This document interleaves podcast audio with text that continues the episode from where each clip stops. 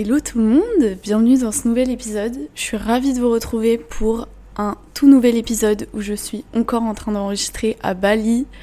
C'est trop bien et ça m'inspire de ouf, donc euh, c'est pour ça que je vous retrouve aussi vite pour ce nouvel épisode. Donc aujourd'hui, on se retrouve pour parler, comme vous l'avez vu dans le titre, de ce que j'appelle penser trop.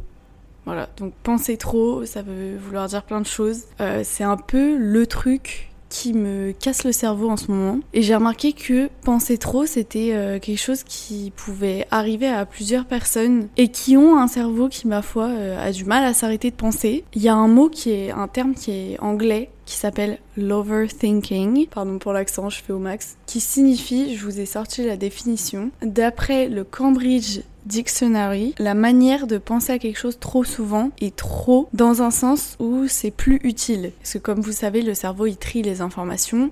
Des fois, on pense à tel truc pour, par exemple, ne pas oublier d'aller quelque part, ne pas louper un rendez-vous, ne pas... Enfin voilà. Et des fois, on pense et ça n'a aucune utilité. Et c'est clairement l'histoire de ma vie. C'est-à-dire que ça rejoint un petit peu l'épisode que j'avais fait sur le syndrome de l'imposteur, encore une fois. Tous les chemins mènent vers le syndrome de l'imposteur. Et en fait, ça peut concerner du coup plein de pensées en même temps. Et c'est là où on ressent cette espèce de, de trop plein de choses dans le cerveau tout le temps. Et c'est exactement ce dont je voulais vous parler dans cet épisode, puisque je le ressens un petit peu en ce moment. Je vous explique pourquoi. Comme vous savez, je suis à Bali, je vous ai fait part de mes petites inquiétudes, mon petit mood et tout euh, dans l'épisode d'avant. Et il se trouve que je passe beaucoup de mon temps à penser à des trucs qui ne servent absolument à rien, ou alors penser à des choses mais qui n'ont aucune vertu positive sur moi. Euh, je vais vous donner deux trois exemples pour vous expliquer un petit peu, mais c'est ce que je vous disais par exemple euh, quand je regardais des TikToks sur des gens qui voyagent comme moi en ce moment et que je voyais que les gens euh, faisaient pas du tout la même chose, rencontraient plein de monde et que moi c'est pas mon cas. Encore une fois, c'est volontaire, mais j'ai pas pu m'empêcher, mon cerveau ne peut pas m'empêcher que dès que je vois des gens, dès que je me sens un petit peu en position inférieure entre guillemets, même si c'est pas en étant seul qu'on est en position inférieure, mais euh, je, me, je me sentais en situation vulnérable par rapport aux autres, mon cerveau y pétait un câble. C'est-à-dire qu'il me disait mais pourquoi t'as fait ça? Mais non non non. Mais regarde eux ils sont ensemble. Mais est-ce que moi j'aurais pas dû venir en couple? Est-ce que oh là là Alors que est-ce que c'est utile pour moi? Genre, je suis là toute seule, je sais pourquoi, j'ai fait mes objectifs. Pourquoi tu te déchaînes comme ça, mon cerveau, genre? Et en fait, j'ai remarqué que c'est l'histoire de ma vie, ça, et que ça me le fait absolument où que je sois, de partout, que ce soit dans mon quotidien, quand je sors un peu de mon quotidien, comme maintenant, euh, quand je travaille. Et je suis quelqu'un de base qui pense énormément et je sens parce que ça a des effets sur ma santé mentale. Comme vous le savez, team anxiété. Non, en vrai, je dis ça en rigolant, mais c'est pas du tout drôle en vrai. C'est même hyper chiant et c'est super fatigant quand en fait tu peux pas t'arrêter de penser, genre. Donc bien sûr, ça m'a mené à des problèmes de sommeil, dont j'ai fait l'expérience bah, les derniers mois là qui sont passés quand j'avais des grosses crises d'angoisse. C'était lié principalement à des symptômes, mais aussi au fait que mon cerveau ne s'arrête jamais. Bien sûr, il s'arrête la nuit comme tout le monde, enfin, il tourne plus lentement. Mais c'est vrai que j'ai énormément de mal à, stopper le flux de pensée qu'il y a dans ma tête à certains moments. Et des fois, ça me met très très mal. Euh, par exemple, là, il y a quelques jours, j'arrêtais pas de penser toute la journée et en fait, ça, ça, me faisait mal à la tête. Genre, je sais pas comment vous expliquer, mais ça m'avait mis trop mal parce que je pensais à trop de choses alors que moi tout ce que je voulais c'était profiter de l'instant parce que je veux dire je suis à Bali c'est pas tous les jours que ça arrive et, j'en rêvais depuis plusieurs mois enfin du soleil de la mer enfin de trop de choses je voyage tout simplement et de trop penser comme ça ça me saoulait parce que je me disais mais genre j'ai pas envie en fait que toutes ces pensées elles arrivent dans ma tête maintenant. Genre je, m'en fous. Laisse, laisse-moi tranquille en fait. C'est la phrase que j'ai envie de dire à mon cerveau quand ça me fait ça. Genre laisse-moi tranquille.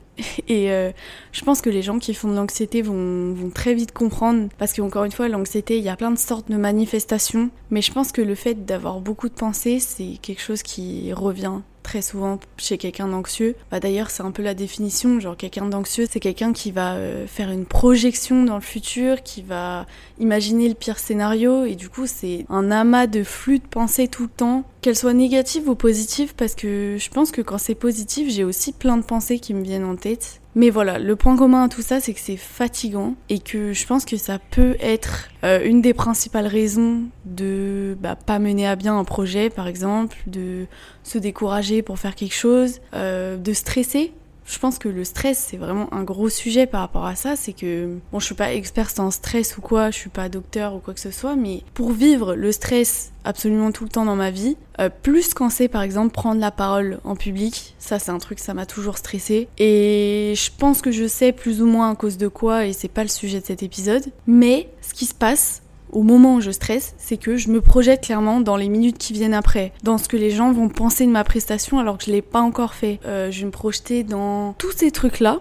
Et bah, c'est hyper négatif dans cette situation-là. Ça peut être aussi positif dans d'autres situations. C'est-à-dire que ça me permet aussi, quand j'ai des rêves, de visionner mes rêves ça, ça m'arrive tout le temps. C'est-à-dire, euh, par exemple, je voulais faire ce podcast, bah, j'arrivais à m'imaginer en train de le faire et du coup, ça me motivait à vraiment aller au bout de ce projet parce que je savais qu'après, j'allais kiffer faire ce que je suis en train de faire là. D'ailleurs, j'en suis trop heureuse de pouvoir faire ça, de vous parler et d'avoir réussi à mener à bien ce truc-là. Donc ça a des points positifs aussi, des fois la projection et cet amas de pensée. Mais je voulais vous en parler aussi parce que récemment, j'ai lu un livre qui est trop intéressant, qui s'appelle l'énéagramme, ou plutôt appelé le 9 types de personnalité. Je vous explique. Le livre que j'ai lu est super bien fait parce que c'est un livre qui contient cette idée de l'énéagramme, qui est une idée qui est, on va dire, expérimentée un peu comme les mathématiques le sont depuis plusieurs siècles, Là, c'est pareil. L'idée d'une typologie des cerveaux humains a commencé euh, bien avant Jésus-Christ. Et l'énéagramme, c'est un outil qui s'est perfectionné avec le temps, où plein de gens ont contribué. Et du coup, ça fait qu'il nous présente dans ce livre et dans ce, cet outil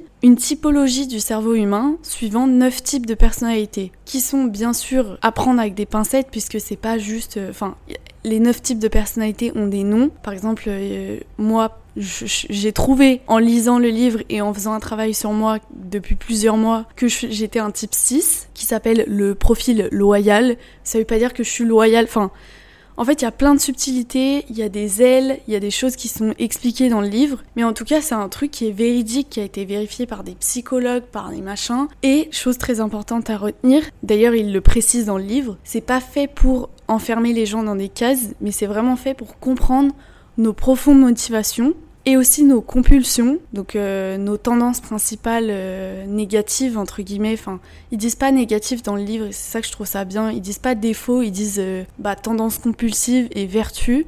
Je trouve ça trop bien. Et moi, ça m'a aidé à comprendre plusieurs trucs, dont l'anxiété dont je souffre entre guillemets, on va dire, depuis depuis plusieurs années. Et aussi bah, cette idée de projection qui en fait est clairement décrite dans le type 6. Moi je me retrouve dans l'entièreté du type. C'est un truc de malade. J'ai lu le truc, je me suis reconnue de A à Z. Encore une fois, il faut le faire avec beaucoup d'humilité parce qu'il faut pas se dire. Euh, enfin, tout est trop bien expliqué dans le livre, donc je vous laisse le lire si ça vous intéresse ou pas si ça vous intéresse pas. Mais on va revenir au vif du sujet qui est cet amas de pensée et tout. Il se trouve que moi j'ai compris que c'était lié à mes compulsivités profondes, à mes tendances principales qui sont la peur d'être en insécurité. Ça peut être lié à des choses de votre enfance ou pas. Ça peut être lié à. Ça peut être lié à plein de choses autant de choses que la vie offre à l'être humain. Donc c'est super dur de, de trouver sa, son type. Mais moi, ça m'aide à comprendre qu'en fait, je me sens en insécurité via plein de choses. Par exemple, dans ce voyage, je suis en insécurité parce que je suis seule. Donc du coup, mon cerveau fait que de penser, penser, me projeter. Ah, si je rencontre des gens ou pas, qu'est-ce que ça fait, qu'est-ce que, comment le monde me voit, machin? Alors qu'on s'en fout, tu vois? Et je sais que dans mes projets, machin, je me projette parce que j'ai pour moi, la sécurité, c'est un projet qui marche, alors que tout le monde sait que quand tu lances des projets, souvent tu te prends des murs avant et c'est normal. Voilà, moi j'ai compris ça et ça m'a aidé à, accepter un peu ces projections et ces pensées qui arrivent en, trop plein. Je pense que le podcast c'est aussi un moyen pour moi d'évacuer toutes ces pensées qui m'arrivent dans la tête et euh, comme si en fait je les écrivais et quand je ferme le livre, bah, elles sont sorties de ma tête et elles sont quelque part. Moi, je le fais à travers le podcast parce que j'ai énormément de mal à écrire. Je sais que la psy que j'avais vue m'avait recommandé d'écrire à un moment où j'avais trop de pensées comme ça et que ça me gâchait la vie et que ça me rendait euh, hyper anxieuse. Genre vraiment, je dormais pas la nuit. Enfin, c'était une catastrophe. Je vous en ai peut-être parlé dans l'épisode sur l'anxiété, mais vraiment, il y a une période où je faisais des nuits blanches absolument tout le temps. Donc, bien sûr, pour le métabolisme, pour euh, bah, quelqu'un d'humain, finalement, c'est juste pas vivable. Donc euh, voilà, je sais que si c'est quelque chose qui est récurrent pour vous, de trop penser, et même si vous savez pas trop mettre un mot sur vos pensées, vous savez pas trop les identifier parce que c'est un travail qui est super dur, que moi j'ai commencé il y a un an, je dirais. ouais, quasiment un an et que j'ai énormément de mal à faire. On m'a aussi beaucoup dit fais de la méditation, Luna. Ça a été un conseil de mes psys, de machin, de.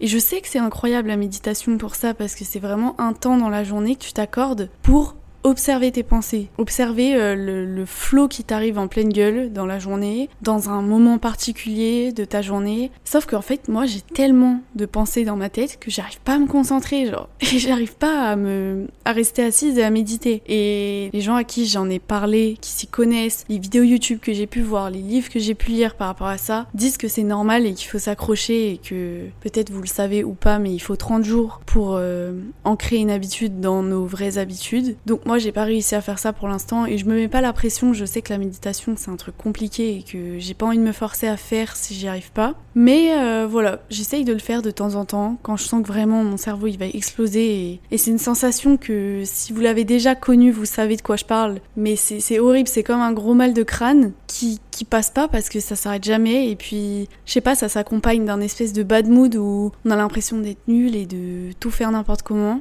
Donc voilà, je sais pas trop euh, si cet épisode était brouillon ou pas, encore une fois, parce que je l'ai pas écrit celui-là non plus. C'est vraiment parce que hier ça m'est arrivé, j'ai pas dormi de la nuit, j'avais plein de pensées, et aujourd'hui je me suis réveillée et je me suis dit, mais attends, mais les trucs sur lesquels je buguais hier, c'est vraiment des détails. Genre, je suis là, je dois profiter de l'instant présent et tout. Mais pour des gens comme nous qui avons du mal à canaliser finalement nos pensées, c'est très compliqué. Donc voilà, c'était un petit message de soutien à tous les gens qui ressentent ça. Euh, encore une fois, je vous conseille de lire l'énéagramme euh, parce que c'est hyper intéressant et c'est vraiment un outil dont vous pouvez vous servir pour vous comprendre vous et comprendre les autres donc moi, mon but maintenant, c'est d'essayer un peu de regarder euh, par rapport aux autres comportements, etc. Parce que c'est un truc qui m'intéresse, la psycho. Donc après, si ça vous intéresse pas, ne le faites pas, bien sûr. Mais voilà, très intéressant quand on aime ça, donc je vous recommande. Et puis euh, encore une fois, c'est pas parce que vous êtes un type de personne que euh, vous ressemblez à tous les autres de votre type, puisque comme vous le verrez dans le livre, il y a plein de. Après, tu peux développer une aile d'un autre type par rapport à tel truc. Enfin, c'est hyper bien expliqué de toute manière dans le livre. Donc foncez, moi, ça m'a grave aidé et c'est hyper Donc voilà, j'espère que cet épisode vous aura plu, un peu particulier, un peu euh, juste pour vous raconter un peu comment ça va en ce moment. J'espère que ça vous aura plu, n'hésitez pas à me dire ce que vous en avez pensé sur Instagram ici la lune podcast. Et on se retrouve très vite pour un nouvel épisode. À bientôt, ciao